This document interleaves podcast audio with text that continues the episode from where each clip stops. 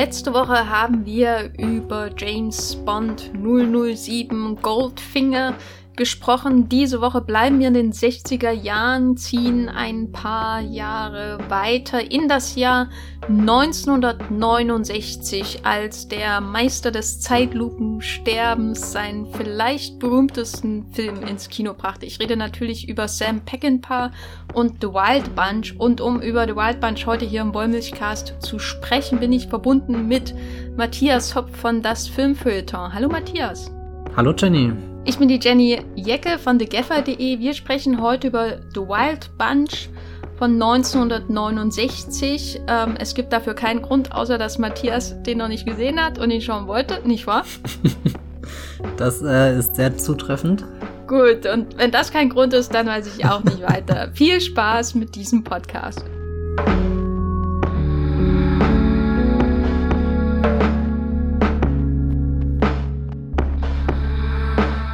Matthias, was wusstest du vorher über The Wild Bunch? Ich wusste auf alle Fälle, dass es ein Sam Peckinpah-Film ist und deswegen sehr mh, mm, gewaltig ist. Ich habe auch mit Zeitlupen gerechnet und ich kenne das Poster und so ein paar Stills, wo der Bunch da rumläuft. So ein bisschen wie, wie so ein kleines Superheldenteam.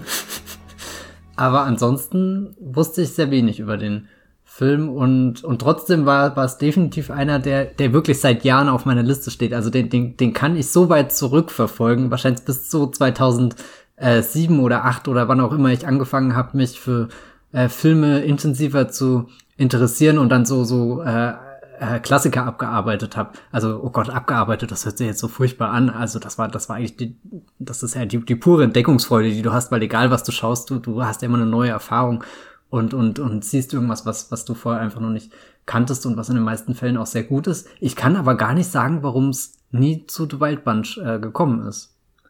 Ja, ich würde sagen, gut, dass wir diesen Podcast haben. Wir sind jetzt endlich dazu gekommen ähm, und du hast Wild Bunch gesehen. Falls ihr da draußen den Film noch nicht gesehen habt, dann versuche ich mal die Handlung in ganz, ganz wenigen Sätzen so zu skizzieren. Der Film spielt, je nachdem, ob man der deutschen oder der englischen Wikipedia glaubt, 1913, 1914 in Texas. Es geht um eine Gruppe von Outlaws geführt von Pike Bishop, was für mich schon einfach äh, ein Stern ist da schon von fünfter allein für diesen Namen. Pike Bishop ist äh, der Boss dieser Gang. Am Anfang gibt's einen Überfall, einen sehr brutalen Überfall, über den wir sprechen äh, werden, der insofern in die Hose geht, als das erbeutete Gold äh, nur ein bisschen Metall ist, das äh, wertlos ist. Und deswegen steht diese Truppe um diesen Pike Bishop, der von William Holden gespielt wird, unter Druck. Sie nehmen deshalb einen Auftrag an von einem äh, weirden äh, mexikanischen General. Der Film spielt nämlich während der, wie ich heute gelernt habe, zehn Jahre dauernden mexikanischen Revolution.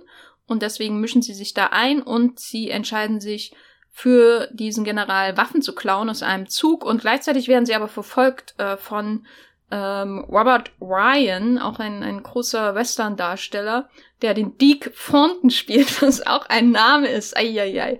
Und äh, es, es kommt eben dann irgendwann zu einer Konfrontation und viele Menschen sterben in blutiger Zeitlupe. Und das ist The Wild Bunch. Habe ich das richtig zusammengefasst, Matthias?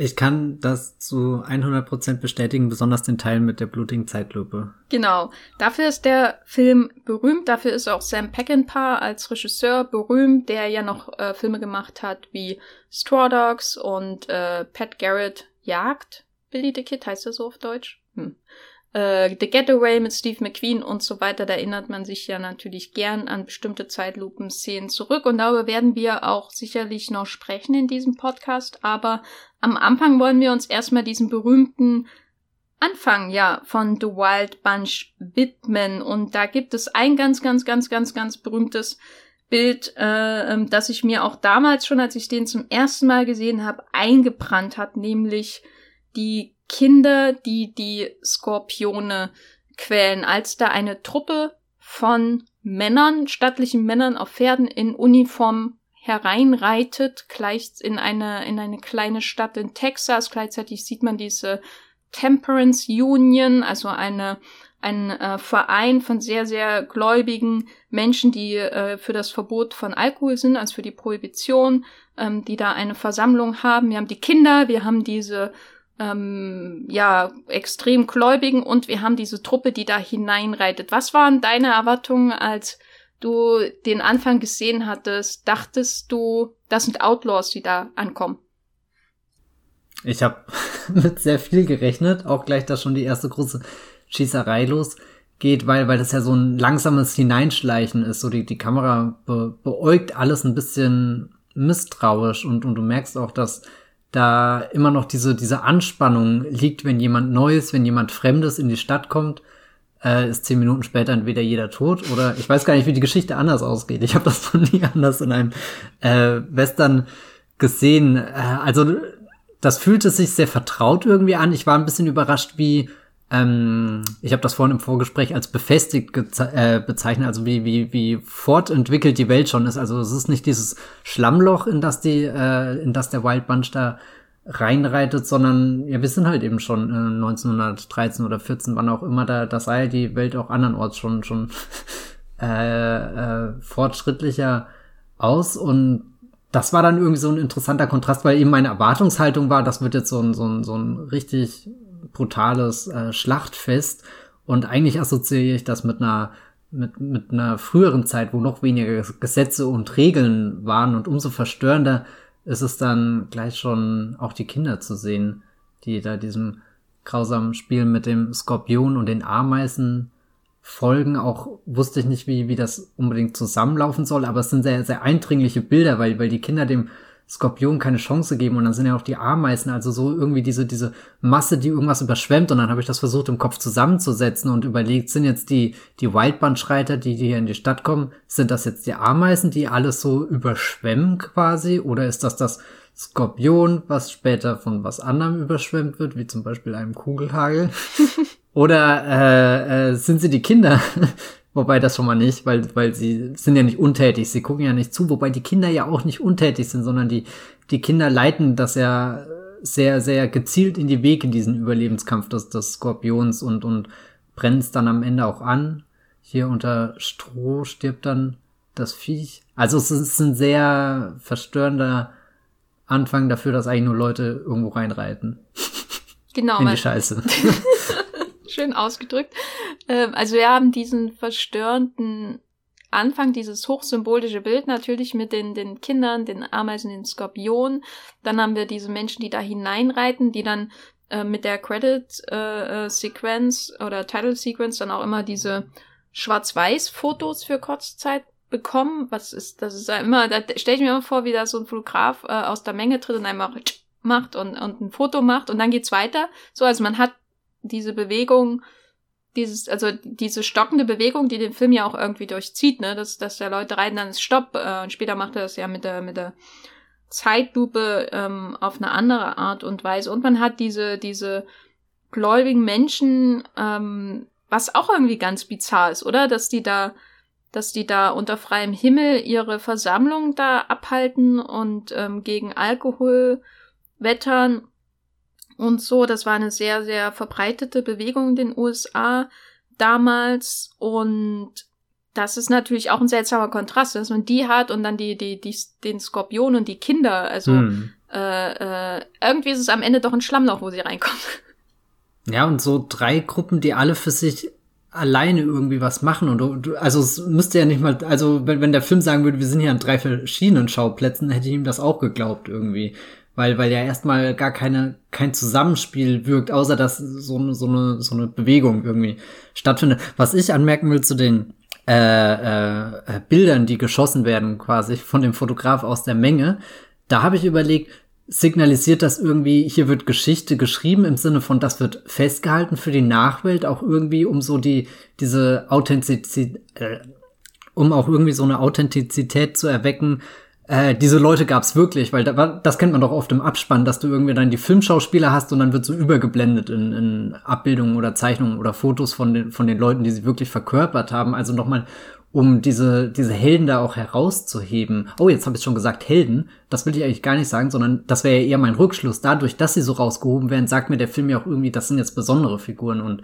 dann, dann ist ja die Frage, sind das Helden oder nicht? Was war denn dein Eindruck, bevor sie da in diese Bank oder was das da ist, ähm, kommen? Sind das Helden? Ich glaube, wie, wie der Film das vermittelt, dachte ich schon, das sind jetzt auf alle Fälle die Figuren, denen ich in diesem Film folgen werde und auch die, die dann einen größeren Plan haben. Also sowohl diese Gläubigen als auch die Kinder, die sind sehr eingenommen von dem, was sie machen. Und da könnte außenrum irgendwas explodieren und das würden die gar nicht mitkriegen, weil es ist hundertmal faszinierender, wie das äh, Skorpion gerade auseinandergenommen wird, was ja auch schon bizarr ist, dass die, die eigene Grausamkeit, die ich in die Wege leite, die schirmt mich so ab von, von all dem um mich rum, selbst wenn dann der ganze Saloon in die Luft fliegt, während bei, bei den Männern merkt man, sie haben zumindest eine Mission, irgendein Ziel, sie haben irgendwas ausgeheckt und ja, keine Ahnung, ich will jetzt nicht Helden sagen oder so, aber du, mein, meine Neugier ist geweckt und, und ich wollte wissen, was, was, was planen sie denn jetzt eigentlich und sind sie wirklich in Charge oder sind sie die, die gleich gucken müssen, wie sieht unsere Exit-Strategie aus, wie kommen wir hier wieder raus, was, was ist unser Fluchtweg? Also, das, das war ein sehr spannendes Spannungsverhältnis, dass ich gar nicht so sicher war mit, haben sie die Situation unter Kontrolle oder nicht? Genau, und äh, als es dann zur besagten Exit-Strategy kommt, beziehungsweise erstmal zur Eskalation, weil eben gleichzeitig sie bemerken, dass auf dem Dach gegenüber diese Kopfgeldjäger sind äh, äh, und dann dann kommt es ja wirklich zur Eskalation. Und da muss ich sagen, als ich ihn jetzt nochmal geschaut habe, ähm, das ist ja wirklich so, als würde man irgendwie die Zivilisten da durch den Fleischwolf packen. Und das ist dann irgendwie den ganzen Film über so. Also die, also das war so brutal. Also ich meine jetzt, es gibt natürlich Brutalität in dem Film noch ein Nöcher, weil die, die, die ähm, Kugeln, die da durch die Menschen durchlöchern, die durchlöchern, die ja nicht nur, die, die reißen die Körper ja richtig auf. So, das ist natürlich brutal auf, auf seine Weise. Aber was ich noch viel schlimmer so finde, ist die Art und Weise, wie ähm, schlimmer im Sinne von, es geht mich da irgendwie noch mehr, es, es greift mich irgendwie noch mehr an, so als Zuschauerin, als wenn ich einfach noch Blut sehe, ist die Art und Weise, wie da einfach zwischen diesen beiden hin und, Häusern hin und her geschossen wird, völlig egal, wer dazwischen steht. Das ist, fand ich diesmal, das hat mich wirklich so schockiert, ähm, obwohl ich den Film schon bestimmt drei, vier Mal gesehen habe, aber eben sehr lange nicht mehr. Ähm, das hat mich wirklich, also Ich erinnere mich bei der White Bunch immer natürlich an das große Finale und so, aber ich erinnere mich vor allem auch irgendwie an die Kamerad Kamer Kameraderie dieser Menschen, an die Bilder, wie sie da ähm, am Ende zu viert äh, in diese Stadt laufen und so. Aber ich erinnere mich ähm, normalerweise nicht daran, wie die da einfach ähm, aufeinander ballern. Unsere Helden, wie du ja schon sagst, der Film ähm, ähm, stellt sie uns letztendlich als Helden vor. Das sind die Menschen, denen wir jetzt folgen werden in diesem Film ne, äh, möge kommen, was wolle. Und dann ballern die da einfach diese ganze Stadt zusammen. das ist irgendwie, das ging mir, das ging mir diesmal richtig nah, ähm, was irgendwie komisch klingt. Wie, wie hast du das denn wahrgenommen? Ich kann das sehr nachvollziehen wenn, ich habe ja vorhin davon gesprochen, dass das eigentlich ein vertrautes Bild ist, Fremde kommen in eine Stadt und dann kommt es zu einer Schießerei, aber meistens sterben ja dann nur so zwei, drei Leute, aber nicht die ganze Stadt wird zerlegt. Also wir können ja froh sein, dass bei all den zerfetzten Körpern die Häuser ja noch einigermaßen normal dastehen, aber sobald dann das ja wirklich dieses Gemetzel vorbei ist, schaust du da in den Sand, der sich rot färbt und und es liegen so viele Körper rum. Also das fühlt sich ja nach, ja, das ist ein Massaker einfach und äh, und, und verwirrt mich als Zuschauer noch mehr von, Moment, was ist denn hier jetzt eigentlich los? Warum, wer, wer schießt denn da auf wen? Gibt's da denn überhaupt Gute in dieser äh, Welt? Also so, so, wer soll denn da jetzt das Gesetz ausgeführt haben? Ist ja auch so, so ein bisschen die, die Frage, wenn, wenn keiner nach, nach Zivilisten schaut, sondern das, das Interessanteste eigentlich nur ist, wer, wer von den Bounty Huntern ist als erstes in den, in, ja, in das Blutbad hineingerannt und kann noch einen der zerfetzten Körper identifizieren, um sich dafür dann das Kopfgeld oder so abzuholen. Also es ist ja so entmenschlicht wie nur was und dann gleichzeitig aber auch, ähm, ich als Zuschauer habe dann überlegt, welche Menschen sind gerade alle gestorben. Du hast die zwei Banden, die sich gegenseitig bekriegen, aber dann hast du noch diese Kinder, die ja jetzt auch nicht liebenswürdig sind.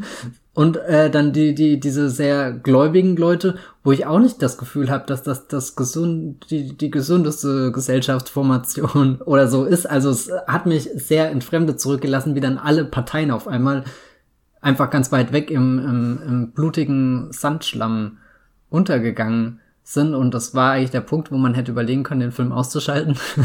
Weil wer weiß, wo das hinführt, wenn er schon in den ersten 20 Minuten soweit ist. Ja, und dann noch sozusagen die, die Kirsche auf dem blutigen Eisbecher, dass dieser junge Typ, Crazy Lee, äh, dann noch die drei Mitarbeiter der Bank ähm, abknallt, ja. wo, wo, du ja die ganze Zeit drauf wartest, ne? Der hat so eine kleine Rolle, aber du wartest, also zumindest ging es mir so, ich warte die ganze Zeit darauf, dass er dass er durchdreht, weil der einfach so. Er ist ja unfassbar nervös und Genau. So, ja. Und er wirkt einfach so wie der Verrückte im Wild Bunch. Ähm, und das ist er ja auch. Aber wie, wie das dann auch so passiert, ne, eigentlich ist ja alles schon vorbei. Ähm, und er hat irgendwie nicht gemerkt, dass alle anderen schon abgehaut sind.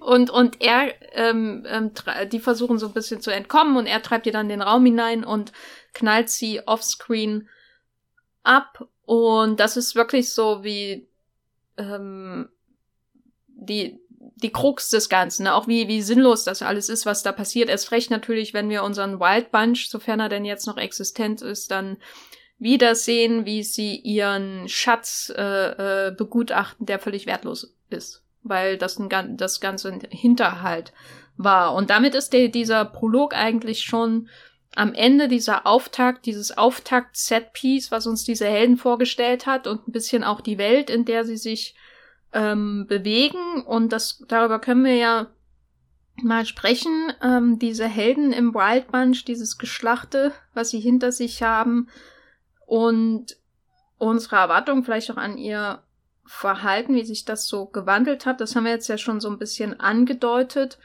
Aber im Mittelpunkt steht ja schon irgendwie so der, der Pike, der von äh, William Holden gespielt wird, auch natürlich ein bekannter Western-Darsteller. Dann gibt's noch den Ernest Borgnine. In unserer Wellmich-Cast Ernest Borgnine Retro bereits der dritte Film mit ihm dieses Jahr nach ähm, Das Schwarze Loch und Poseidon Adventure. Ähm, ich glaube, also man kann viel über ihn sagen, aber er hat ähm, schon ein paar Klassiker drin, wie wir merken dieses Jahr in seiner, seine 60er, 70er Jahre Filmografie von The White Bunch bis zu Das Schwarze Loch muss da auch erstmal kommen, finde ich. ähm, und äh, ja, die und die Gegenspieler sind dann eben ähm, speziell Robert Ryan, der, der die beiden verfolgt, äh, mit ihrer Gruppe. Äh, Warren Oates spielt noch mit, ähm, dann kommt noch Edmund O'Brien dazu. Das sind alles so irgendwie Leute, die diese gestandene ähm, schon etwas zum Teil ältere Hollywood-Darsteller ähm, aus dem Western-Genre speziell natürlich auch sind. Und ich muss sagen, am Anfang sind die ja wirklich alle Ärsche, oder? Das ist keiner wirklich sympathisch, auch keiner, wo du das Gefühl hast, die, die bringen jetzt so eine Moralvorstellung mit, mit der man sich identifizieren kann. Wobei das muss ja beim Western nicht immer sein, so ein äh, ambivalenter äh, Zeitgenosse ist ja auch ganz spannend, dem auf seinem Weg durch den Westen zu folgen. Mm, ich fand sehr interessant diese Beobachtung, wie der Waldband immer äh, kleiner wird. Also wie wirklich so von Station zu Station einer zurückgelassen wird und am Anfang fällt es dir gar nicht auf. Da, da ist es zwar irgendwie weird, dass der Wildbunch gar nicht merkt, dass er da jemand zurückgelassen hat und dass der Zurückgelassene auch nicht rafft, dass der Wildbunch schon weitergeritten ist.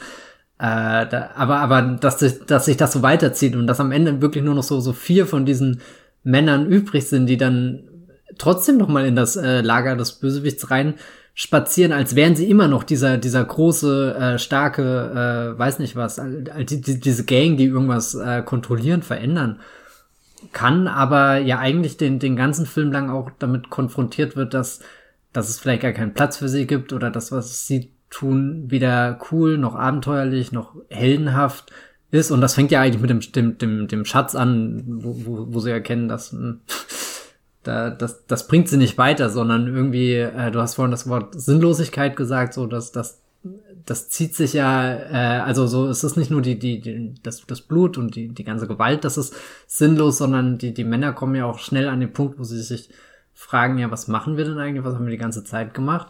Äh, vielleicht trinken wir einfach noch ein bisschen was und vertreiben uns irgendwie äh, in Gesellschaft die Zeit, um gar nicht darüber nachdenken zu müssen. Und das ist auch der Teil, den ich an dem Film gar nicht mochte, wo, wo dann so, so ein, so, so, so, ich weiß nicht, kann man es Gelage nennen oder so, aber wo, wo die da einfach ein bisschen in ihrer Midlife-Crisis feststecken. Hm, meinst du schon das, wo die in den Weinfässern trink, äh, baden? Yes. Man kann das schon Gelage nennen. ja, da, also das ist auch so eine Serie, die hat, die hat sich mir eingebrannt seit dem ersten Mal schauen.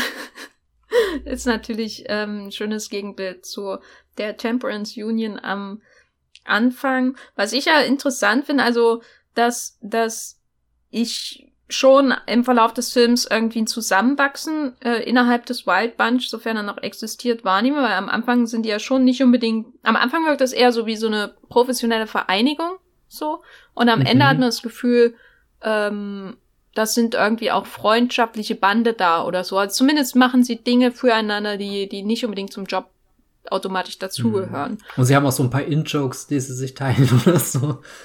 Ja, mit der Whiskyflasche. Ja, genau, daran musste ich gerade denken. äh, so, solange sie einen irgendwie bullien können, dann, wachsen die anderen alle zusammen mit der Whiskyflasche. Das ist ein erschreckendes Konzept von äh, Zwischenmenschlichkeit. Genau. Und äh, gleichzeitig muss ich aber sagen, dass die, wenn ich das vergleiche mit anderen Filmen, wo irgendwie ein Bunch unterwegs ist, ne, zum Beispiel, nehmen wir mal Soldat James Ryan oder so. Ein Bunch im, im, im, von Menschen äh, äh, irgendwie abgekapselt, auf sich allein gestellt, ne? Du lernst die nach und nach alle kennen, du lernst ähm, ähm, Tom Hanks Figur kennen, er war Lehrer und bliblablub. Und so geht er es ja mit den dann allen irgendwie durch. Das ist natürlich nicht in jedem Film so, der diese, diese Struktur hat, aber in vielen Filmen ist das ja so. Und das hast du ja auch bei Superheldenfilmen, wo es auch um Bunch oft geht. Ich musste äh, oft an Suicide Squad tatsächlich denken. Genau. Und, und du lernst so ein bisschen ihre Backstory kennen, ne? Selbst, ähm, außer du bist die, der, der, äh, die Figur, die von Adam Beach äh, gespielt wird, dann ist er einfach tot. Ähm, ganz schnell leider. Äh, aber das ist eben so das Gängige. Aber was lernen wir denn wirklich über diesen Wild Bunch hier speziell? Ja, was du gesagt hast, wenn sie zusammenwachsen, dann, dann merkt man zumindest, dass sie ein, ein, ein Bewusstsein oder, oder sowas wie ein Gewissen besitzen, zumindest füreinander, weil das lässt ja die Eröffnungssequenz sehr offen, was das denn überhaupt für, für Menschen sind, ob die dann einen Kompass haben, dem sie folgen. Und das ist ja was, was dir die, die, die Situation danach herauskristallisiert. Ich bin allerdings weniger in, in das, in den, den Wild Bunch an sich äh, involviert, als dann, wenn ich die, die Perspektive von dem Verfolger, von dem DK Thornton darauf bekomme, der immer so ein bisschen rüberschielt zu den anderen und, und keine Ahnung, jetzt diese, diese Bande von Kopfgeldjägern anführt, die ja auch nicht besser sind oder nicht menschlicher oder, oder vorbildlicher und, und ja, keine Ahnung. Und, und, und er gibt mir eben das Gefühl, dass ich rüber zu dem Waldband schaue und mir denke, die erleben gerade wirklich das Abenteuer, wofür es sich zu sterben lohnt, wer weiß. Und, und haben dann ihre spannende Mission auch durch die, die, die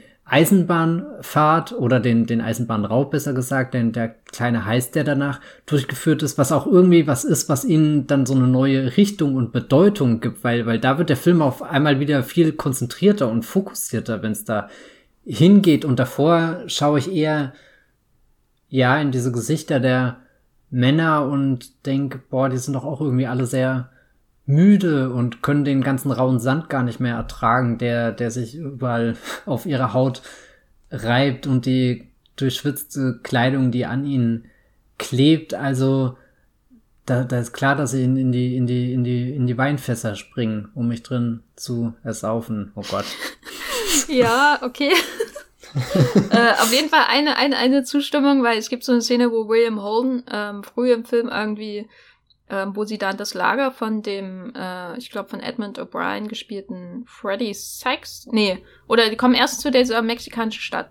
Da, ähm, genau, da mhm. kommen die irgendwie rein und er steigt von seinem Pferd ab und er steht da erstmal da, als bräuchte er erstmal so ein, so ein, wissen nicht, als irgendwie ein Physiotherapeuten äh, ja, ja. eine sehr lange Massage und er setzt sich da auf so ein Holz, äh, äh wahrscheinlich irgendwie einen Baumstumpf oder so oder was weiß ich. Und ich denk nur, ich spüre gerade wirklich jeden Muskel in seinem Körper. Vielleicht interpretiere ich zu viel rein, weil ich bin einmal in meinem Leben äh, auf dem Pferd geritten und habe mich ähnlich gefühlt hinterher. Nee, es ist, das, das meinte ich mit, sie sind müde irgendwie. Du merkst, wie, wie sie auch so malträtiert einfach von diesem Lebensstil sind, den sie, keine Ahnung, seit wie vielen Jahren ausführen.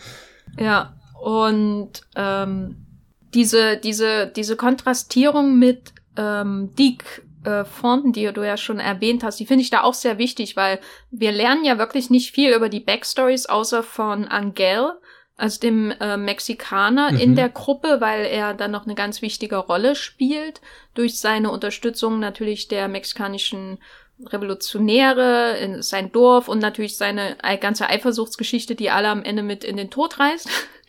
ähm, und dann, dann lernen wir noch was über Pike und, und seine ähm, Frauengeschichte, die tragisch ausgegangen ist. Zumindest für die Frau. Er ist davon gekommen.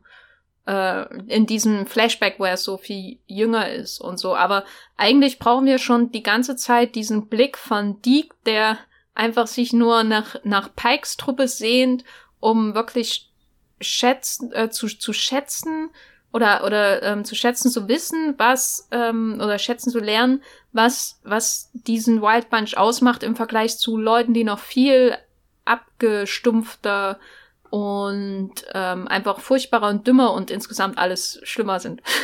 Nämlich die, die mit den eine, Dick da rumläuft. Hier, wie, wie er am Anfang da schon seine Pistole küsst, äh, ich weiß nicht, wer genau das war, aber da gibt's doch eine, eine so eine Einstellung und das ist auch so ein richtig ekliges Bild. das heißt, wir haben am Anfang diese beiden Pole, die sich irgendwie auch ergänzen gegenseitig. Es gibt dann diese wunderschöne, also das war wirklich eine der romantischsten Szenen der Kinogeschichte für mich.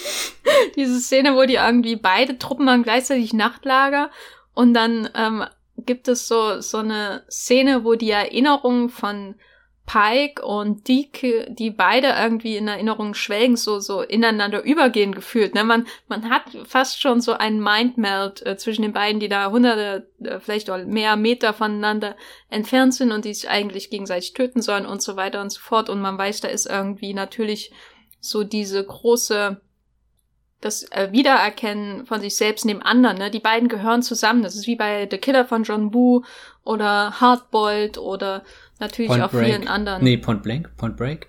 Gefährlich Brandung. Point Break. Break. ich kann die Audio auseinanderhalten, die beiden.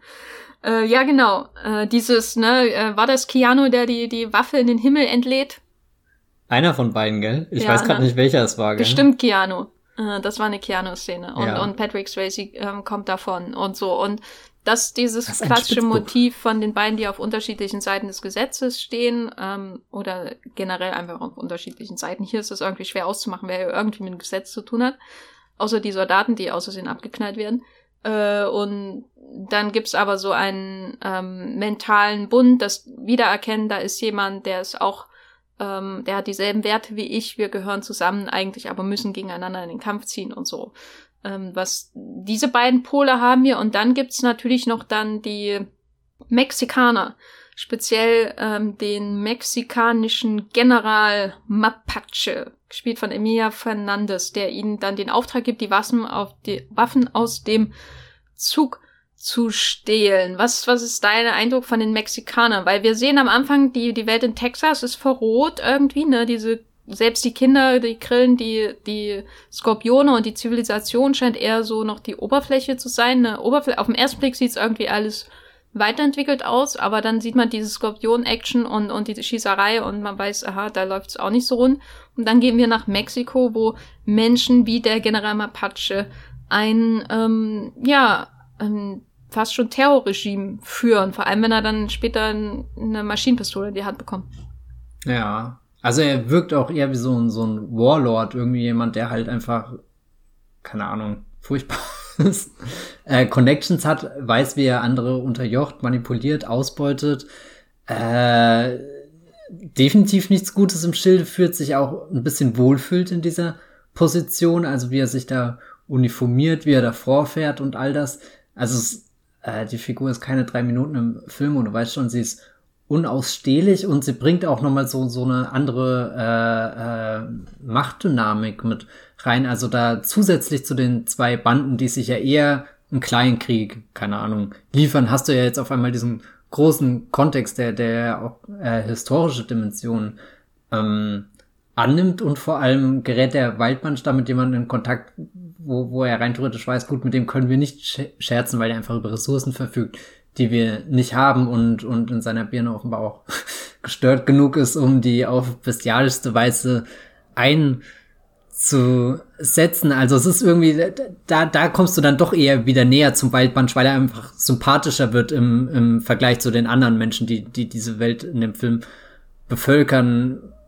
Also so, so, du, du siehst noch ein deutlich größeres Übel und, und was dieses Übel anrichten kannst, sondern weißt du auch, dass dieses Wild Bunch so in so, in so einer, so einer äh, Bredouille fast schon steckt. Also so, du, du musst die Waffen stehlen, aber hast ja dann auch irgendwie den, den Druck abzuliefern, weil du weißt, wenn, wenn, wenn du es nicht schaffst, dann bist du halt der Nächste, der abgeschossen wird.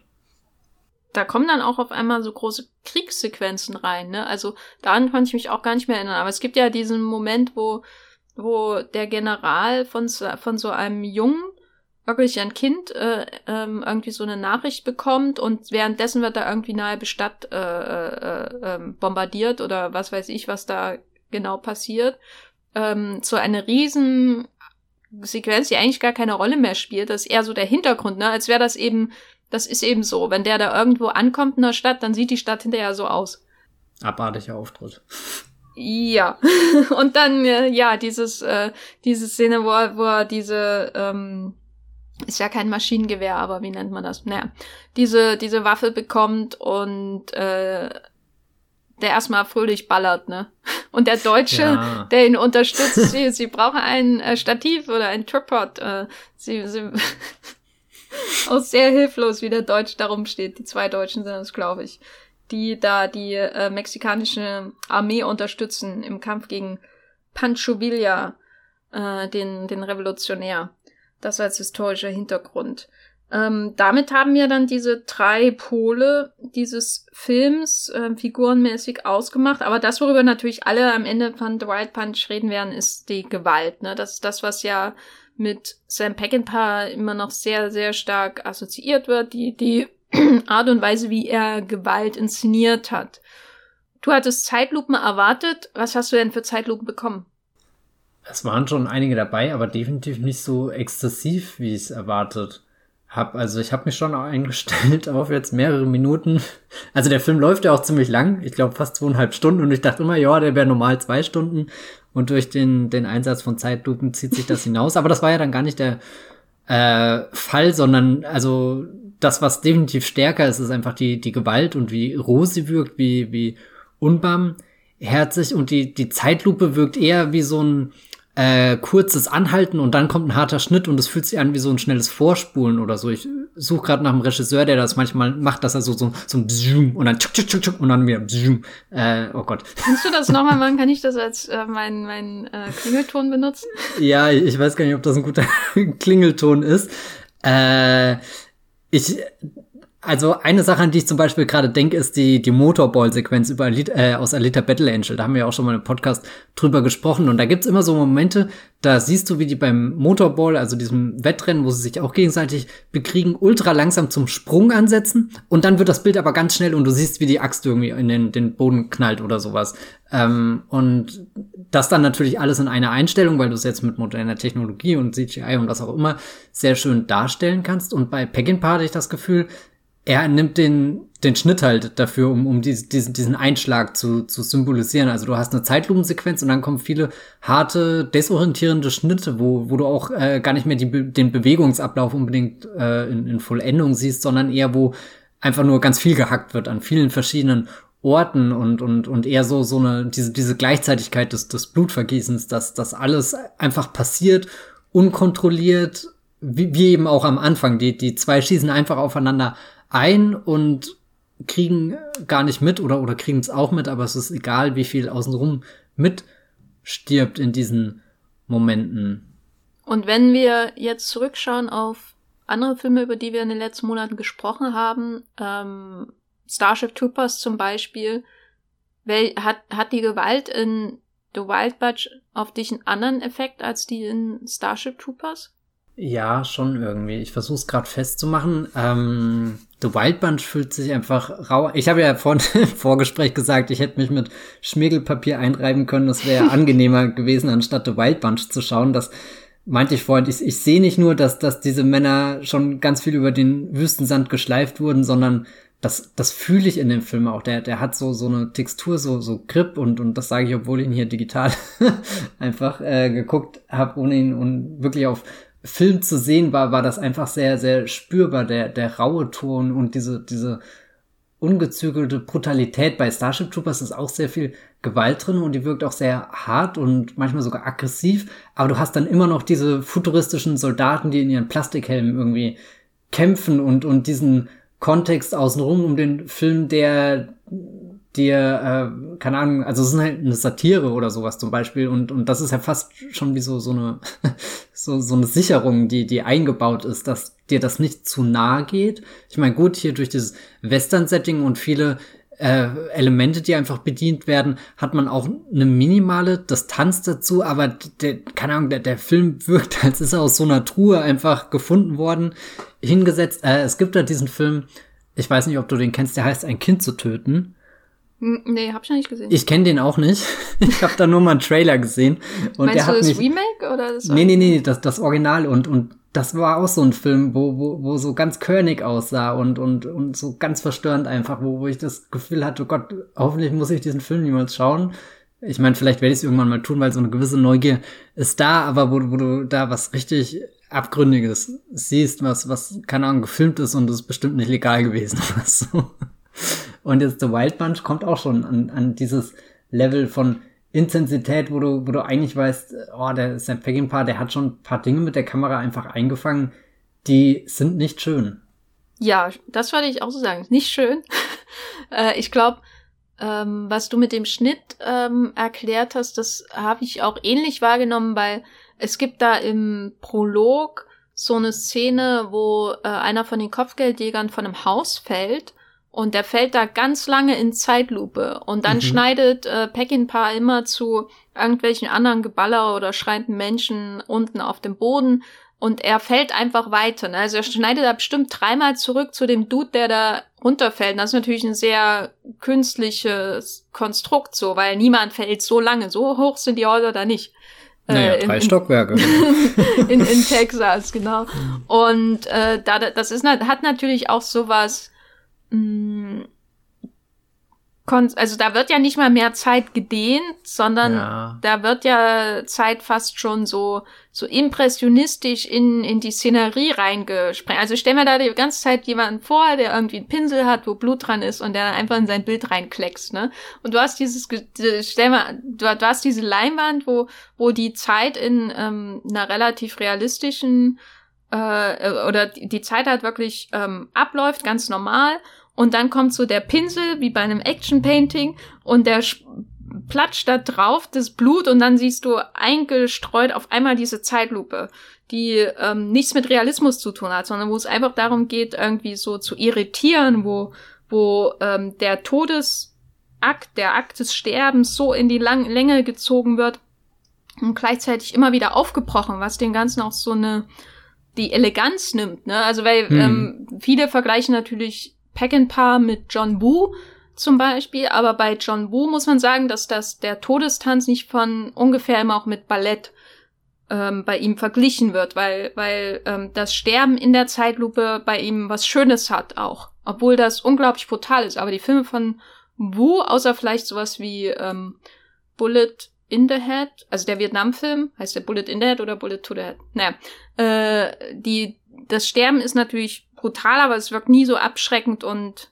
und ähm, grausam wie bei wie hier zumindest bei The Wild Bunch, ähm, weil die Leute irgendwie ihre Pirouette in den Tod auch ungestört oft verenden können oder es wirkt alles viel ähm, viel runder so als wäre das so ein Abgang ne du du wirst erschossen und dann fällst du auf den Boden und dann entschwindest du so in der Art und das ist natürlich brutal und ähm, oft auch tragisch und so aber dann, das hat, hat irgendwie sowas von einem abgeschlossenen Akt. Und hier ist es einfach so, als würde jemand so, so die Todesszene mit einem Messer durchhacken und was dazwischen schneiden. Also das ist sowas, selbst der Tod ist nicht mehr in sich äh, heilig oder so, ne? Da hat man gar keine, also der Tod ist auch nur ähm, was, was da reingesprengt wird. Es wird nicht von Anfang bis Ende so richtig betrachtet, sondern es ist halt ständig über unterbrochen, was ihn auch wieder ähm, die Bedeutung nimmt gleichzeitig, ne? Weil der fällt zwar da ewig das Dach äh, vom Dach, ähm, aber die Aufmerksamkeit ist nicht intensiv genug, um das wirklich zu beobachten, sondern am Ende ist es irgendwie nebensächlich, dass er da vom Dach fällt. Obwohl die Zeitlupe ja eigentlich bedeutet, dass etwas ganz besonders viel Bedeutung mhm. hat, weil wir mehr Zeit darauf verwenden, die, die vergangene Zeit eigentlich anzuschauen. Es hat gar nichts Kathartisches oder sowas. Also das, wenn ich jetzt an die John Woo-Filme denke oder so, wo was in Zeitlupe passiert, habe ich auch immer das Gefühl, da passiert noch so ein, ein letzter Brocken der, der Charakterentwicklung oder so. Während die, die, die, die Figuren bei Peckinpah sind irgendwie in so einem, in so einer Hölle gefangen, die niemals endet. Äh, äh, hier, wie als, keine Ahnung, Fegefeuer sagt man doch, oder wahrscheinlich. Ja. Du, du, du kommst nie in die richtige Hölle, sondern bist da in diesem Zwischending gefangen, halt in diesem ewigen Fall. Und was ich da ganz interessant fand, es wird ja unfassbar oft parodiert, dass jemand fällt und du hast einen Schnitt woanders hin und er fällt immer noch. Also so, und jetzt mal diese Szene einfach ernst zu sehen, das war ganz faszinierend, weil dann ist sie auch wirklich kraftvoll und irgendwie verstörend und, und weiß nicht was. Also, äh, und, und, und nicht mit diesem ironischen Augenzwinkern reingeschnitten, wo jemand am besten noch mit Wilhelmsschrei ausgestattet oder so ewig runterfällt äh, und du hast drei Schnitte woanders hin und er fällt immer noch. Also, wo, wo eher äh, das schon reflektiert wird, wie absurd das eigentlich ist, aber keine Ahnung, Peckinpah nimmt's halt einfach und, und zeigt dir diese Auswegslosigkeit, in der die Figur enden wird und dann bist du auch schon wieder woanders und ja. Die Frage, die sich dadurch natürlich stellt, ne, die Zeitlupe hat ja schon so ein bisschen was von, ja, der Lupe, die die Sonne bündelt, um nochmal extra drauf rumzubrennen äh, auf dem Opfer. Ne? Also wir, wir sehen ja schon das Sterben länger, wir sehen den Schmerz äh, durchaus noch ein bisschen länger. Was mich ja natürlich wieder irgendwie auch zurück zum Anfang führt, dieses Films mit den Ameisen, den Kindern und den Skorpionen. Wer davon sind wir als Zuschauer? Es ist sehr schwer zu sagen. Also bei den Kindern, es sind ja Kinder, das heißt, du bist dir nie ganz sicher, wie bewusst machen sie das, was sie das machen. Sind sie einfach fasziniert von den Möglichkeiten, die sie gerade haben? Steckt da ein Prinzip dahinter? Wollen sie wirklich die Gewalt sehen oder sind sie selbst überwältigt einfach von, von dem, was sie anrichten können? Ähm, aber Fakt ist irgendwie, man schaut was Grausamem zu und es ist, wird sehr intensiv mit der Kamera festgehalten. Das heißt, wir sind schon in einer Voyeur-Situation, aber wir als Zuschauer sind uns ja eigentlich bewusst, was wir uns anschauen. Also so die, die, die, die Zweifel oder, oder die Zweifel, die ich bei den Kindern einräumen würde, die würde ich eigentlich bei uns rausnehmen und erst recht bei Sam Peckinpah als Regisseur, der das Ganze ja äh, inszeniert. Also sich sehr bewusst dafür entscheidet, wie lang und wie qualvoll er was zeigt. Aber eigentlich fühle ich mich da sehr schlecht mit dem Wissen, dass ich noch eine schlimmere Version dieser Kinder aus dem Anfang bin, die da lustvoll zugucken, wie der Skorpion ums Leben kämpft und ihm ja gar keine Chance lassen zu überleben, weil zusätzlich zu den Ameisen, die das Ding überrennen, kommt ja dann noch das Feuer, was von den Kindern gelegt wird und das Todesurteil beschreiben und ab dem Punkt wartest du ja einfach nur noch, bis es zu Ende ist und schaust gebannt zu, um, um das zu sehen, was, wo du ja ganz genau weißt, was passieren wird. Also ist ja keine Überraschung mehr da. Das Skorpion wird irgendwie nicht von einem Adler gerettet oder so. Nee, das ist nicht der, der Herr der Ringe. Ja. Also nichts gegen Adler, eigentlich ziemlich cool.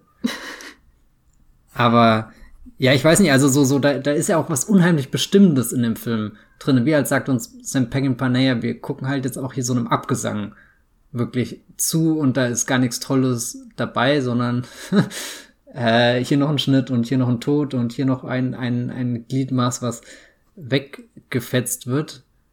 Ich würde dann aber auch nicht sagen, dass der Film nicht irgendwo doch ein bisschen poetisch oder so auch ist. Ja, ich glaube, das entwickelt er erst im, in der finalen Gewaltspirale so. Ich glaube, vorher sind die Helden halt unterwegs, um Geld zu machen. Waffen mhm. zu kriegen und so. Da ist das alles sehr methodisch, äh, wie da getötet wird und äh, völlig rücksichtslos auch, was die Zivilisten angeht, wie gesagt, vor allem natürlich an diesem Anfang des Films. Und dann gibt's ja diesen wunderbaren, großartigen äh, Zug heißt, äh, wo, wo The Wild Bunch sich in einen Heistfilm verwandelt und sie diesen diesen äh, diese Lok mit dem mit den Wagen voller Waffen klauen unter der Nase nicht nur von Dick Fonten, der in dem Zug sitzt, sondern auch ähm, der, der US-Soldaten, die auch da drinnen rumschlummern. Äh, ganz grandios inszenierte Szene, also ohne, ohne groß Zeitlupen oder so, ne? Das ist alles sehr methodisch. Das ist schon, ähm, weiß nicht, da ist Melville, äh, kam mir da in den Sinn, der ja auch gerne sowas ähm, wortloses, wortlosen Professionalism beobachtet oder dann eben sowas, äh, jemand wie, wie Michael Mann und Thief oder so. Ähm, das findet sich ja auch irgendwie da drinne. Ähm, die Art und Weise, wie man so ein Heist inszeniert hier. Aber ähm, da ist die Gewalt auch immer noch sehr funktional. Äh, und das wandelt sich, glaube ich, erst ins Poetische oder ins ansatzweise Poetische, als sie einen, als sie quasi diese Ketten des Geldes, des Kapitalismus aus dem Norden ablegen, um das jetzt mal völlig überhöht äh, zu beschreiben, und einfach was für ihren Kumpel zu tun. Uh, erstens für ihren Kumpel uh, und zweitens auch für sich dann, glaube mhm. ich. Ähm, ich glaube glaub sogar ja. mehr für sich als für den Kumpel, oder? Ja, weil ähm, vielleicht zur Erklärung, also es gibt natürlich dieses mexikanische Gangmitglied Angel ähm, und der ist einfach persönlich da mehrfach involviert in diese ganze Geschichte mit diesem Mapache-General, ähm, weil seine, seine Geliebte zu dem abgewandert ist ähm, und gleichzeitig sein Dorf äh, revolutionär interessiert.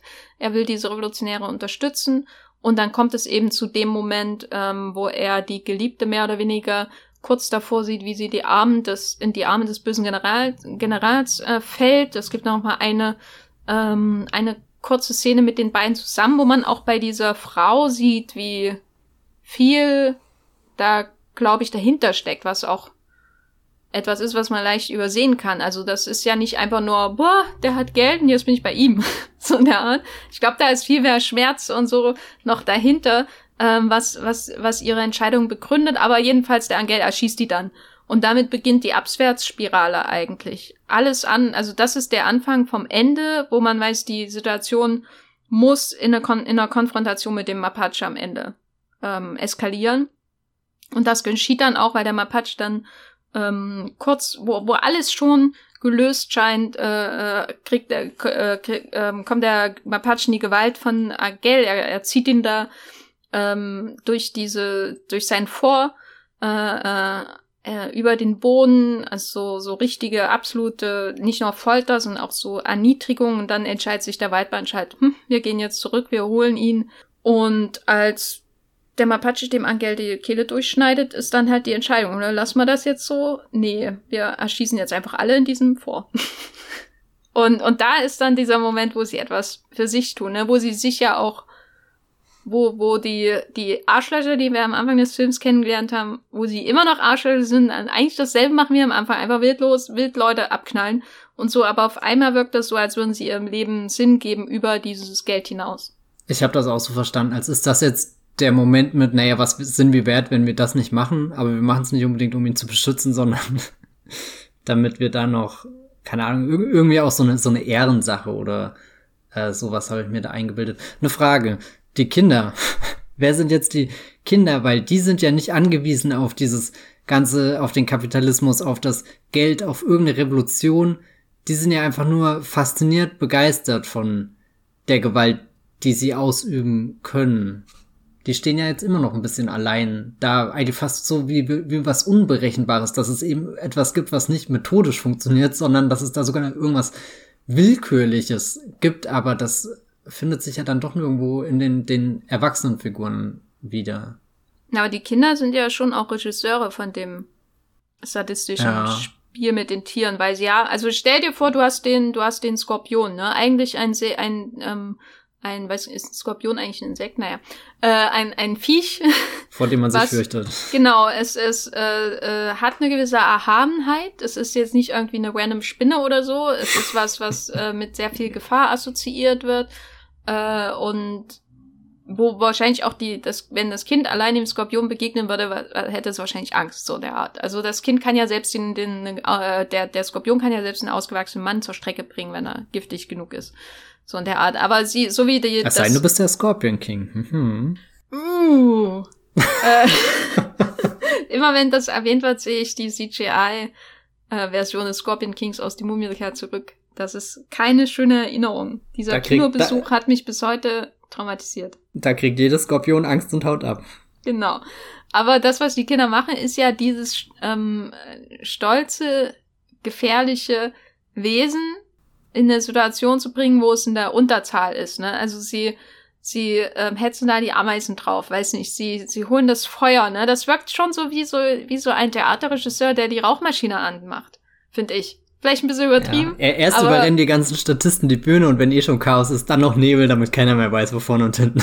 Ja, ich meine, stell dir vor, Peckinpah am Set, als er diese riesen Kriegssequenz äh, mit dieser Stadt, über die ich vorhin geredet habe, angeleitet hat, die überhaupt keine Rolle eigentlich spielt. Der Hintergrund spielt keine Rolle. Dieser General hätte auch ebenso irgendwo in, der, in seinem Zimmer äh, sitzen können. Sie hatten, hätten wahrscheinlich 100.000 Dollar gespart, so.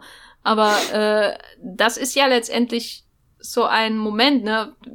Man, man inszeniert diese Zerstörung, die da stattfindet. Und die Kinder machen das ja letztendlich auch zusammen und da freuen sich daran. Weiß nicht, ob Peckinpah jetzt ähm, der, der, die, die Kinderposition einnimmt, weil er hat ähm, schon sehr viel Mitgefühl mit diesen, mit diesem Wild Bunch. Und das sieht man ja auch am Ende. Aber wir sehen auch gleichzeitig, wie diese ähm, stolzen, tödlichen, wirklich absolut tödlichen äh, Männer am Ende dahingerafft werden. Also sind wir wieder in der Kinderposition. Wir, wir erfreuen uns ja zumindest an der Inszenierung. Es ist, hat, also es hat ja schon irgendwie was, das ist ja auch das Bizarre an dieser Gewalt, es hat ja auch ähm, bei solchen Todesballetten ähm, hat das ja auch was Befriedigendes, wenn du siehst, wie ihre Reise zu Ende geht. Du erwartest das ja ab einem bestimmten Zeitpunkt, dass es zu enden muss, wahrscheinlich. Und obwohl sie dann sterben, obwohl der, der Arm von William äh, Holden da an diesem, an dieser Gatling Gun oder was es ist, hängt äh, und, und ähm, Ernest Borgnine stirbt, schon wieder. Damn. ähm, ob, der, hat das äh, was Befriedigendes, weil sie ihren, ihren Weg abgeschlossen haben. Sie haben ein Ende gefunden, das für sie befriedigend ist. Und für uns ja auch. Das ist ja das Seltsame an der Gewalt in dem Film. Oder hatte das für dich nichts Befriedigendes? Ja, doch schon. Also bei, bei den paar zentralen Figuren, bei allen anderen, die außen rumsterben, da bin ich eher distanziert gewesen, aber du, du merkst ja schon, dass es irgendwie der Best Case für all diese Leute sind, weil wie, wie sähe die Geschichte aus, wenn sie das überlebt hätten? Wo, wohin wären sie dann gegangen? Da, da existiert ja wenig Zukunft für sie. All die Schätze, die sie rauben können, sind ja irgendwie nichts wert. Ähm, also jetzt auf einer symbolischen Ebene, aber auch wirklich.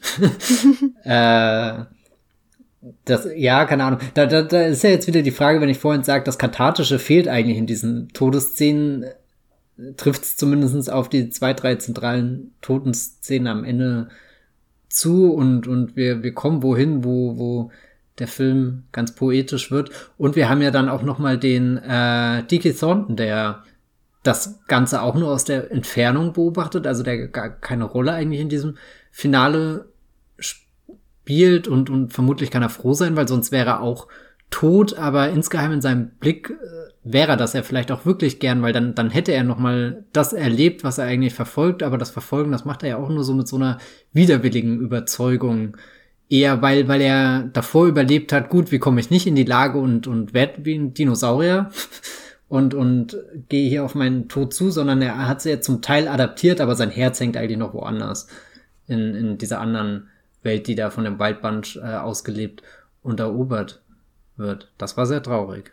Ja, es ist auch irgendwie so antiklimaktisch, dass die, äh, dass Deke und Pike die Namen schon, Mensch, als wären sie irgendwie verheiratet, äh, dass, dass die nicht nochmal so aufeinandertreffen. Ne? Darauf wartest du ja auch, dass die irgendwie den Western-Moment bekommen, wo sie sich gegenüberstehen oder dass sie äh, sich treffen und dann verbünden oder was weiß ich. Aber das passiert ja alles nicht. Am nächsten kommen sie sich ja ähm, tatsächlich dann in diese, in dieser von mir erwähnten ähm, romantischen Nachtszene. Mhm. Mir ist gerade noch aufgefallen, bevor wir weiter über die reden, ein Moment, wo ich mich ja wirklich wie ein kleines Kind äh, fühle, das ein Skorpion quält, ist, wenn äh, Pike äh, den mexikanischen General abknallt und den Deutschen. Mhm. Weil das ist so der Moment, wo dann wirklich auch dieses Gefühl da ist, was du sonst bei ihren eigenen Toten eigentlich nicht so hast, dieses du, du freust dich drüber, ne? Also bei, wenn, wenn Pike stirbt, ist das äh, was Befriedigendes, weil er zumindest für etwas gestorben ist, das nicht einfach nur der Auftrag von einem Arschloch äh, Bahnbesitzer ist oder irgendwie Gold oder ähm, Waffen, die er an irgendeinen Typen verkauft hat, mit dem der der die Welt nur noch schlimmer machen wird, als sie sowieso schon hier in dem Film ist und die ist ja wirklich furchtbar die Welt hier, sondern er äh, es ist irgendwie befriedigend, weil er für etwas stirbt, was augenscheinlich Sinn ergibt ähm, zumindest für ihn in diesem Moment. Aber wenn der, wenn der Pike äh, vorher den, den Mapache abknallt und dann so eine Sekunde nachdenkt, ob er den deutschen ähm, Helfershelfer da, Frederik oder wie er heißt, ähm, abknallt, da fühle ich mich, da fühle ich Freude. Ne? Das ist wirklich der einzige Moment, wo ich mich über, darüber freue, dass jemand stirbt in dem Film. Ähm, und das ist, glaube ich, das, was die Kinder fühlen, wenn sie die, ähm, wenn sie den Skorpion verbrennen. Ja, also der, der Frederik Zoller, äh, hier. der ist ja ähnlich wie das Skorpion. Du weißt, er ist böse, weißt, der Skorpion ist böse, aber an sich tut er ja dir gar nichts. aber er, irgendwie weißt du, da ist potenziell auch eine Gefahr und, und er ist genug geframed, als dass das moralisch klar über die Bühne geht. Ja, oh also du, das ist wie so eine Indiana Jones deutschen Figur. Ich, ich musste auch an irgend so, so einen Schergen aus einem Indie-Film denken. Die weiße äh, Uniform macht das irgendwie. Ja. Ähm, genau, aber zurück zu Deke oder wollen wir noch mal über die Poesie in dem Finale sprechen? Die, also wo ist die poetische Gewalt im Finale von The Wild Bunch, wenn die da mit ihrer Ich würde äh, eher sagen, die, die Poesie kommt nach der Gewalt, oder? Ist die Gewalt also an sich schon... Die Poesie entsteht nicht durch die ähm, auf einmal mit Sinn erfüllten Tode. Nee, also für mich entsteht die Poesie eher durch, durch Dike, da sind wir ja schon wieder bei ihm, äh, der, der dann zurückbleibt und irgendwie am Anfang äh, hinterlassen wir ja auch ein Schlachtfeld, aber da kehren wir ja nie wieder zurück. Da wissen wir gar nicht, was das für die Stadt bedeutet, für diese Gläubigen, für weiß nicht wen. Also so, so, dass da, da, da ist ja nur Tod und Zerstörung. Während am, ganz am Ende des Films gibt es ja eine Figur, die das nochmal inspizieren kann und die damit konfrontiert wird, dass sie, dass sie weiterhin existiert in der Welt und das vielleicht gar nicht will oder doch, aber lieber das hätte, was die anderen da gerade erlebt haben oder so. Und, und das macht für mich die große äh, Tragik des Films dann aus. Weniger der, der Tod von, von dem Waldband davor, weil der wirkt eher noch so als äh, oder, oder das, was ich vorhin gesagt habe, das ist ja de, de, die einzige Lösung für sie. Es ist eher so eine, so eine bittere, einengende Poesie, während das andere ist so eine große Poesie, wo ich dann irgendwie in den Horizont schaue und mir denke, oh mein Gott. Oder wie siehst du das denn? Am Ende sagt er Ray Skywalker. hey! ich, ich muss gerade auch sehr viel an. Ich muss gerade vor allem an Rogue One denken, aber das ist ja doch noch mal ein bisschen äh, moralisch klarer definiert, wenn, wenn sich Jin und äh, hier äh, Cassian Endor da äh, für die Pläne des Todessterns opfern, also nicht für die Pläne opfern, aber dafür opfern, dass die Pläne an die Leute Sie opfern kommen. sich, dass der Todesstern gebaut wird. genau, das sind eigentlich nur, nur Handwerker, die hier den, den, ihre letzte Kraft in den Hammerschlag bringen, damit die Metallstreben des Todessterns miteinander verstrebt werden können. Ich weiß gar nicht, ob dieses Bild funktioniert, aber hm. Ja, also das ist schon so eine tiefe Mel Melancholie, weil da irgendwie jemand seine Chance verpasst hat, ähm, sinnvoll ein Ende zu finden, was alles super düster klingt. Ja, yeah, ne? weil also du weißt ja, dass das einzig Sinnvolle der Tod ist. Ja, aber wenn wir, wenn wir, du sagst, dass es so einengt, ähm, dann vorher, das liegt ja auch daran, dass die Welt drumherum sie in, auch dazu irgendwie bringt, ne? Also die Welt in The Wild Bunch, die ist ja auch einfach unglaublich grausam und verroht und ähm, düster, egal auf welcher Seite man der Grenze man ist. Und gleichzeitig hat der Film aber auch so, oder äh, was Peckinpah ja auch macht, ist so, ähm, dass er immer so unbeteiligte Beobachter hineinschneidet. Und das sind dann eben oft Kinder, ähm, aber auch Frauen, viele mexikanische Frauen, mexikanische Ureinwohner, die da irgendwie äh, rumstehen und, und zuschauen und irgendwie unbeteiligt beobachten. Das wirkt fast schon quasi dokumentarisch, was da manchmal in den, äh, bei den Besuchen in Dörfern oder so passiert. Was ja auch irgendwie ein Widerspruch ist, ne? Weil das sind so Szenen, die voll Leben stecken, obwohl die Menschen da eigentlich nichts machen, außer beobachten. Aber du hast gleichzeitig diese Zerstörung überall und dann hast du diese Beobachtung. Und ich frage mich die ganze Zeit, in welche Welt geht der Diek denn zurück am Ende, weißt du? Das nee, geht, geht es nur darum, dass zurück. er, dass er, weil, weil er hat irgendwie seinen Moment verpasst.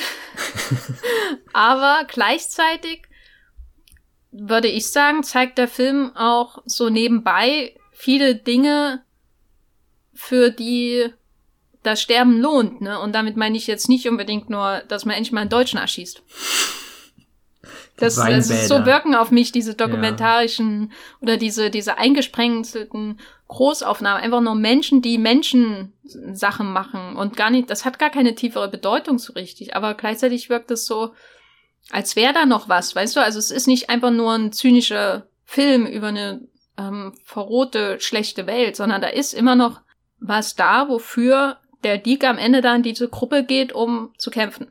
Ist mein Eindruck. Oder wie hast, wie hast du die diese Szenen wahrgenommen von dem Alltagsgeschehen da um sie herum, bevor sie da oder nachdem sie Menschen töten. Also einmal die, schließen die Alltagsszenen ja auch an den Anfang an, wo wir lernen, dass alles, was im Alltag passiert, in so einem Gefecht niedergemäht werden kann. Also es schafft ja nochmal irgendwie eine größere Angst einfach um all diese Menschen, die wir jetzt da sehen. Und wie du sagst, sie tun ja eigentlich nichts Besonderes. Sie sitzen einfach nur da und trotzdem weißt du ja insgeheim, wenn, wenn hier jetzt ein Feuergefecht ausbricht, dann sterben sie nebenbei und man kriegt das nicht mal mit, vielleicht zeigt es uns nicht mal die Kamera, sondern lässt eher nur offen, was passiert. Das ist ja, die, die Ungewissheit ist dann noch viel schlimmer. Ähm, ich finde den Gedanken sehr schön, dass es da eigentlich auch ein normales Leben in diesen Western gibt, weil das ist auch so eine Frage, die ich mir oft stelle. Was, was machst du denn im wilden Westen, wenn du nicht gerade Clint Eastwood bist oder so? Also so wie, wie aussichtslos muss dein Tag sein zu wissen, naja, du gehst frühs Milch holen und wirst halt einfach erschossen und das war's dann oder so. Also so, ich, ich finde es immer noch bewundernswert, dass, also, oder, oder ich kann in meinem Kopf nicht vorstellen, wie, wie die Menschen da vorwärts gekommen sind, vorwärts gedacht haben in, in so einer Welt, wo, wo so schnell sich alles verändern kann und das jetzt gar nicht im Großen, dass die Eisenbahn kommt, tut, tut, hallo, ich meine, da, da ist natürlich auch viel los, aber halt einfach im, im Kleinen, dass, dass du nie weißt, ob du heute von, von der Rinderfarm zurückkehren wirst oder so. Egal. Aber ähm, auf den, den Dicke Thornton bezogen, habe ich nicht das Gefühl, dass die paar Schnipsel von normaler Welt, die uns Peckinpah zeigt, dass das eine Welt ist, in die Dick Thornton zurück kehren kann oder wenn er jemals in dieser Welt war. Also es, es fühlt sich eher so an, als ist er jetzt für immer der Gestrafte, der halt selbst als so, so eine Art Handlanger für, für andere komplexe Arbeiten muss, die jetzt diese neue Welt bestimmen, also meinetwegen Eisenbahngesellschaften und so weiter. Aber ich glaube, er, er wird niemals in seinem Leben selbst am Straßenrand sitzen und da irgendwie zugucken, was die anderen Leute machen. Also ich glaube, das ist ja so, so auch der Grund, warum er sich nach, nach äh, Pike und seiner, seiner Gang sieht, weil er weiß, da würde er nochmal aufgehen, während den Posten, den er jetzt hat, da versucht er eigentlich nur das zu zerstören, was er eigentlich will und dieses normale Leben kann er einfach nicht machen, sonst hätte er es ja wahrscheinlich schon gemacht. Ja, ich glaube, das normale Leben ist ihm auf jeden Fall verwehrt. Ähm, das ist ja auch so ein, das ist wie mit Ethan Edwards ähm, in Der Schwarze Falke oder The Searchers von mhm. John Ford. Ne, wo, wo er so wieder umkehren muss und Genau, wo, wo die Tür ähm, zu dem Haus, die ist zwar offen, aber er wird immer rausgehen. Er wird immer ähm, draußen bleiben, weil er nicht in diese Welt gehört, nicht in diese Gesellschaft, nicht in diese Zivilisation. Dabei, also so, also die Tür ist ja eigentlich groß genug, er könnte ja durchtreten. Er tritt ja auch durch, aber dann geht er halt raus ja. und humpelt da raus, wie, wie John Wayne das halt so macht den ganzen Tag. Aber ähm, Basim natürlich oder wo dann natürlich sowas wie ein Happy End da ist, ist diese Möglichkeit klar, du wirst nie da am Rand sitzen und äh, deine Stickerei fertig machen, aber du bist das kapitalistische, großkapitalistische ähm, Bahnimperium Arschloch los, was sich auf diese Reise geschickt hat. Na, weil das war ja das, was für ihn so eine Fessel war, ne, dass er ja, aber ist er, er musste, das wirklich er los? ja, ja, er ist ihn los, weil er musste diesen Auftrag machen wir ja sonst zurück ähm, nach Yuma äh, ins Gefängnis oder sowas in der Art, diese Strafkolonie oder was auch immer das ähm, gewesen ist, ähm, gekommen wäre. Er war quasi in der, nie, er war da in dieser Bringschuld nicht wegen des Geldes, sondern weil die Alternative halt viel schlimmer gewesen wäre. Und am Ende ähm, entscheidet er sich halt dafür, nicht die Belohnung für diese Körper da einzusammeln, was natürlich richtig ist. Er, er hört ja die Schüsse und trifft dann diesen Sykes, der ihm sagt, ja, wir, sie sind nicht weit gekommen. Seine, seine Untergebenen, die, die, ähm, die Körper zurückbringen wollten, um die Belohnung zu bekommen, wurden alle abgeknallt offensichtlich. Die letzten Schüsse des Films offscreen. Und äh, er ist die losgeworden, damit ist er auch diese Bindung losgeworden. Er geht jetzt in das endgültige Outlaw leben und macht jetzt mexikanische Revolution.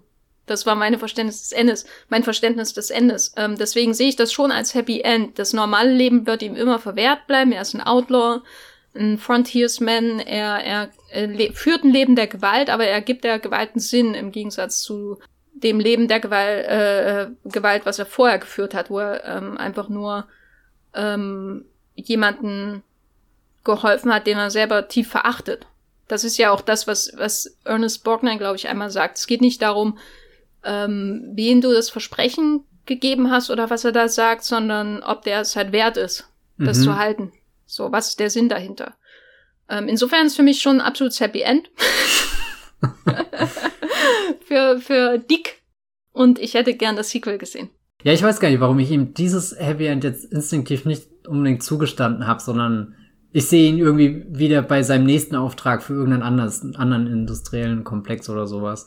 Äh, muss ja nicht die Bahn sein, gibt ja noch viele andere Dinge, die da in Zukunft kommen werden und die äh, Welt verändern. äh, Auto, Autoindustrie. Ja. für, für Ford arbeitet er dann. Das war auch mein erster Gedanke, Ford.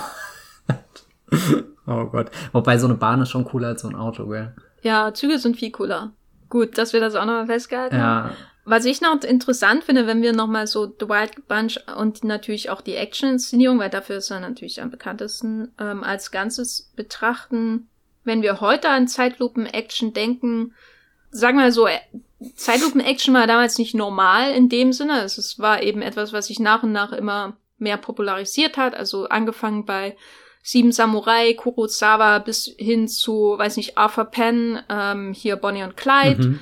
Ähm, dann ähm, The Wild Bunch gleichzeitig hat man in, in China beziehungsweise in Hongkong ähm, Filme von Chang-Chi, die in diese Richtung gehen und dann ist es so schneeballartig nochmal über einen Umweg über Hongkong, äh, John Woo und so weiter äh, zurückgekommen, bis hin zu Matrix. Ne? Matrix hat das ja wirklich mit der Zeitlupen-Action dann mehr oder weniger ad absurdum geführt und mittlerweile ist es natürlich ein ganz normales, gängiges Ding, dass man Action so inszeniert. Und dann gibt es natürlich Regisseure wie Zack Snyder. Und diesen Namen werfe ich jetzt einmal in die Runde und möchte wissen von dir, Matthias, wie eine Granate werfe ich den Namen herein, wie du vielleicht vereinfacht äh, gesagt ähm, Snyders Zeitlupen wahrnimmst und wie du Peckinpahs Zeitlupen in The Wild Bunch wahrnimmst. Also wenn du die gegenüberstellen willst, muss ja nicht mal wertend sein, weil sie verfolgen, glaube ich, auch unterschiedliche Ziele. Aber ähm, wenn du jetzt den Wild Bunch ganz frisch im Gedächtnis hast und nochmal einen Snyder-Zeitlupe dir vorstellst.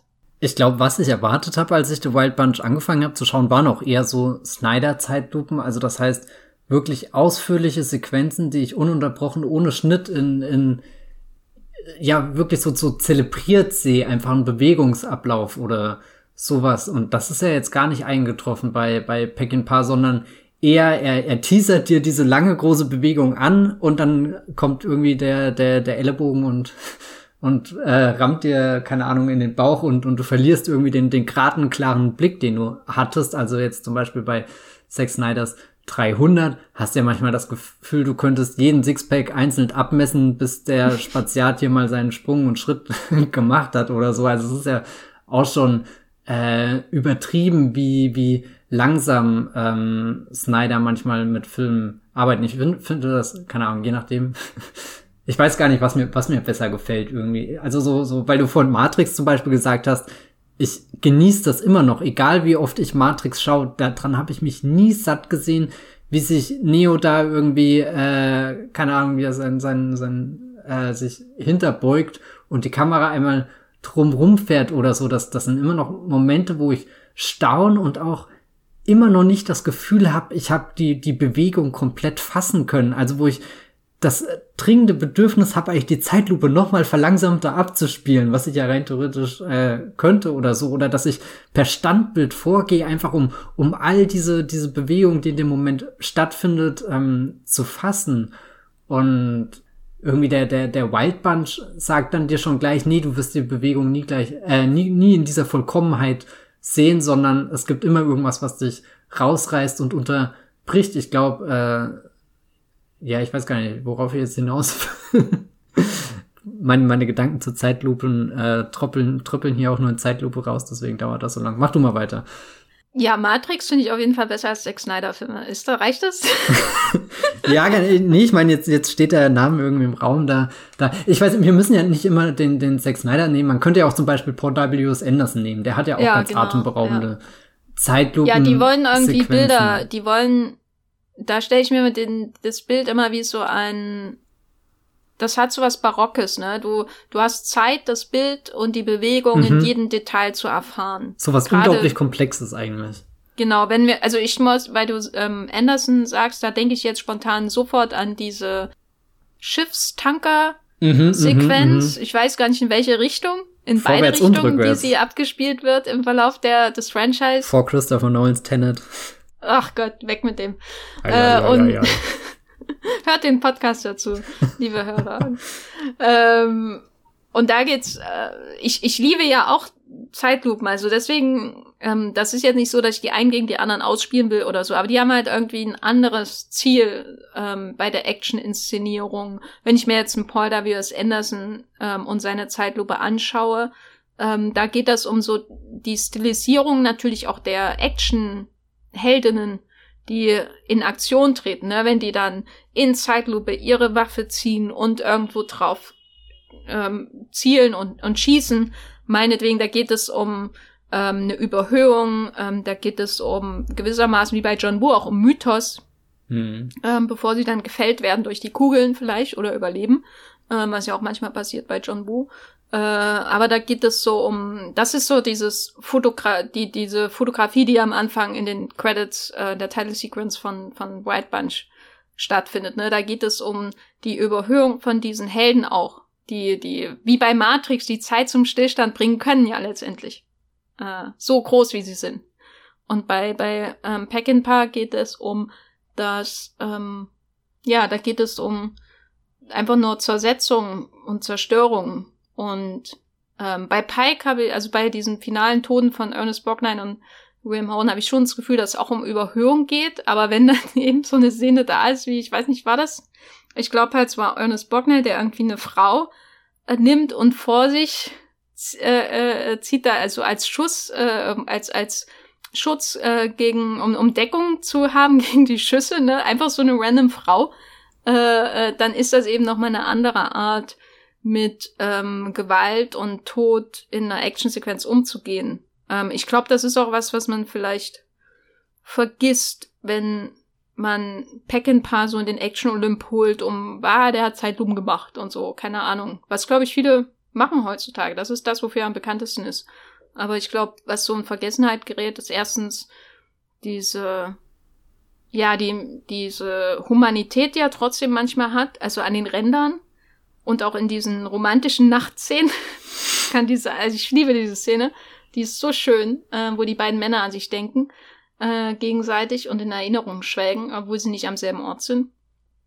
Ähm, und dann natürlich die Art und Weise, wozu er die Zeitlupen eigentlich genutzt hat, ne? wie, wie krass die Gewalt einfach auf einen auch wirkt, wenn man das so sieht. Und das um, dass es nicht darum geht, ein Bild zu zeichnen, sondern um, um, es geht um ähm, ja, viele kleine Elemente, ne, die, die verwirren, die, die, also ich war auch gestern wieder schockiert, wie oft ich gar nicht weiß, wo ich bin, wenn ich die, die Rauminszenierung bei bestimmten Action-Szenen in The White Bunch anschaue. Was ich, wo ich heute sagen würde, bei einem neuen Actionfilm, oh mein Gott, das ist doch das Wichtigste. Aber bei The White Bunch spielt das gar nicht so eine große Rolle. Wenn es eine Rolle spielt, wie bei dem Zug, dann weißt du ganz genau, wo du bist. Mhm. Von Anfang bis Ende, die Zugsequenz ist fantastisch. Also das, da geht's nicht darum, dass ihm da handwerklich irgendwas fehlt und deswegen ist die Rauminszenierung in anderen Szenen durcheinander, sondern geht es darum, dass es da nicht interessant ist, ähm, Übersicht zu haben. Äh, und das ist auch nochmal was, was ich hervorheben wollte, weil ich liebe diesen Film. So. Du hast ihn jetzt zum ersten Mal gesehen. Was ist dein Fazit zu The White Bunch von Sam Peckinpah? Es ist jetzt nicht das Meisterwerk geworden. Raus! Was ich gehofft habe, aber es ist ein sehr guter Film. Das, äh, oh Gott. war das eben. Das war ein Stift. Ist mein, ist mein Raus bis zu dir rüber äh, Ja, und ja. hat die Erde gebebt? Pass auf, ich war gleich hier vom, vom Stuhl so mit so, so einer richtigen Druckwelle kommt das hier. Nee, ich würde den schon empfehlen. Äh, ich bin jetzt vor allem auch äh, einfach sehr glücklich, dass ich den endlich mal gesehen habe. Also es hatte schon, schon etwas Erfüllendes. Ja, ich würde ihn auch empfehlen. Ähm, ja. Und danach schaut, bring mir den Kopf an Alfredo Garcia. Weil da weiß ich immer nicht, welcher besser ist. Aber das sind meine beiden liebsten Pack and Pass. Ah, So. Danke bring, fürs mir, Zuhören. bring mir den Kopf von Ernest Borgnine. Oh ja, unsere Annes Borgnine Retro. Ich bin schon gespannt, ähm, wo es als nächstes hingeht. ich auch. Und das Tolle ist, wir werden es erst danach rausfinden.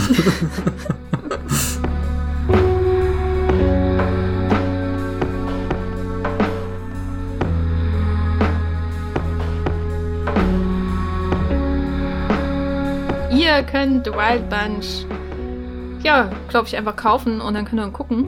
Ähm, also das ist nur kein Film, der, der nicht verfügbar ist. Das muss man, glaube ich, nicht näher erklären. Ich würde sagen, es lohnt sich auf jeden Fall. Legt eure Vorurteile gegenüber ähm, Sam Peckinpah ab, schaut The Wild Bunch, seid geflasht und äh, findet ihn noch besser, als Matthias ihn fand beim ersten Mal schauen. weil Meisterwerk, sage ich nur. Matthias, wo, wo kann man dich außerhalb dieses Podcasts lesen, wie du The White Mans nochmal schaust und endlich weißt, wie gut der Film ist? Oh je, das wird, wird weitere 20 Jahre auf sich warten lassen. Naja, mal schauen. Aber ihr könnt mir auf Twitter in der Zwischenzeit folgen. Da twitter ich als Bibelbrox mit 3e über dies und das. Aber vermutlich nicht über The Wild Bunch. Hm, schade. Ich bin auch bei Twitter als Gafferlein mit Doppel-F und habe einen Blog namens the-gaffer.de und bei Letterboxd könnt ihr mir folgen als the-gaffer und sehen, wie ich an einem Abend The Wild Bunch und The Man Who Shot Liberty Valance fünf Sterne und ein Herz gegeben habe. Das ist Das eigentlich wird, echt ein, glaube ich, ein nie wieder passieren, wenn wir aufregendes Ereignis. Ja, fünf Sterne, absolute Ausnahme. So, es lohnt sich mir zu folgen, wenn das keine Werbung ist. Ja, Ich mache einen Screenshot und shop jetzt die fünf Sterne überall anders rein bei deinen Filmen. bei Tenet, ne? Ja. Wir danken euch recht herzlich fürs Zuhören und bis zum nächsten Mal im inoffiziellen deutschen Ernest Borgnine Podcast. Ciao.